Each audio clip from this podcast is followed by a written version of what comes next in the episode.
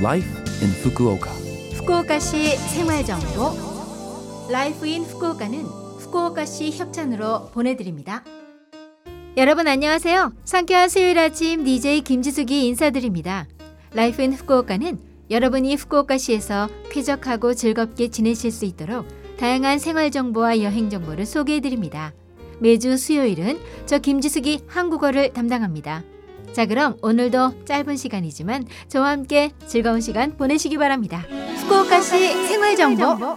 여느 때 같으면 올여름 어디로 여행을 갈까 이것저것 알아보느라 분주할 텐데요. 올해는 코로나 사태로 멀리 여행을 떠나기가 망설여지죠. 그렇다고 한국에 다녀올 수 있는 상황도 아니니 말입니다.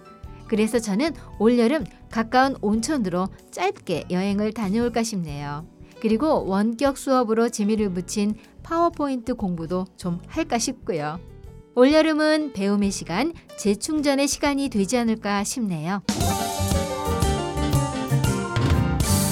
후쿠오카시 생활 정보. 오늘은 관광 정보를 알려드립니다. 여러분은 후쿠오카 Open Top 버스를 이용해 본 적 있으신가요? 후쿠오카 시내 관광지와 텐진 지구, 하카타 지구, Seaside 지구를 둘러보는 관광버스인데요. 특징이라면 역시 일반 버스와는 달리 지붕이 없는 2층 버스라는 점이죠.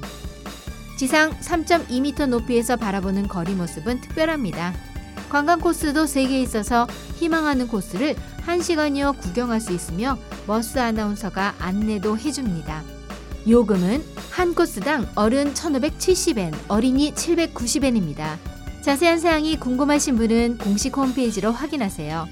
홈페이지 주소는 후쿠오카 open top bus .jp f u k u o k a o p e n t o p b u s .jp이며 한국어 페이지도 있습니다.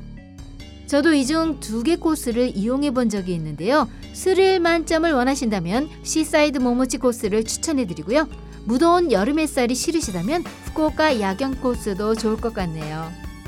신종 코로나 바이러스 대책으로 승무원, 버스 안내원은 마스크를 착용하며 차량 소독 등 환경 위생에 만전을 기하며 안전하고 안심할 수 있는 서비스를 제공합니다. 여러분들도 이용하실 때는 마스크를 착용하시고 기침하실 때도 에티켓을 지켜주세요. 후쿠오카시 생활정보 일본 정부가 개발한 신종 코로나 바이러스 접촉 확인 어플리케이션이 있습니다. 확진자와 접촉한 경우 이 어플리케이션을 통해 연락을 받을 수 있으며 등록자 수가 많을수록 감염 확대를 방지할 수 있습니다. 나 자신은 물론 주변 사람들을 지키기 위해서도 어플리케이션에 등록하세요. 후쿠오카시 생활정보 이번 주 Life in Fukuoka 한국어 어떠셨어요?